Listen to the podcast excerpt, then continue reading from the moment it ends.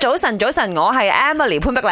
早晨，早晨啊！我唔知點解我會喺呢度嘅周姐影嗱，啊。話說就有一個女仔咧，佢就話佢感覺自己年紀漸長，就越嚟越難中意一個人，而且佢之後遇到嘅人都冇以前好。因為佢以前細個嘅時候，如果真係優秀並且適合自己嘅，佢覺得咧佢依然有呢種 feeling 嘅話咧，就好難好難再中意一個人，感覺會一直單身落去。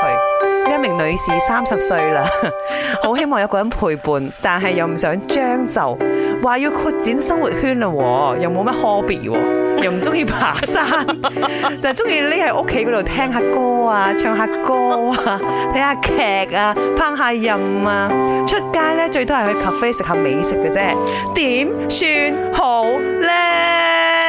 Excuse me，係咪你嚟嘅哦要即係 seriously，你真係覺得係我，我覺得係你喎。做咩我？即係講真啦，你三十歲唔使咁擔心嘅，仲好後生啊。我冇係咪擔先心唔係過。講你，我講緊呢位朋友三十歲啊，唔使擔心啊。哦 俾少少意見啦嚇，雖然話都冇拍拖啦，不過我自己係覺得啦，我個朋友圈子係大嘅。嗯其實你拍唔拍拖同朋友圈子細同埋大係冇關係嘅。嗯嗯，自己嗰道門有冇打開？係啊係啊係啊係啊係啊哇，好似好得咁樣喎，我哋 兩個。啊，即係睇下有冇人可以令你想繼續同佢相處落 去咯。其實我覺得啦，佢一直覺得誒、呃之前嗰個人咧好適合佢啊，好優秀啊咩，未必係嗰陣時嘅你咧都未即係變得更加優秀，嗯所以你就好容易覺得人哋 優秀。 OK，會唔會係咁樣咧哦係咪先你講係自己自己嘅 感受即係喎。佢當哋 X 你聽到喊啊，真係 唔好有嘈，優秀啊。OK，即係經過一段時間咧，你自己都變優秀咗啊嘛，咁你眼角係好係自自然然會會高變高咗嘅，嘅，係不過啦。 OK，我哋集中少少啦，因為嗯今日佢要問呢題就係佢嘅生活圈好細，好難遇到中意嘅人，佢應該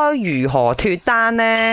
嚟你揾翻啲即係誒稍微有啲興趣嘅嘢去做下啦，你又唔可以成日都唔可以出去嗯嘅，即係唔唔需要太大啦個圈子，但係都係要少少嘅咯。你冇識到人你點樣啊喎？邊度揾我男朋友？係啦，呢個係講你啊幾件，我好多 friend 嘅我， 你太多咗。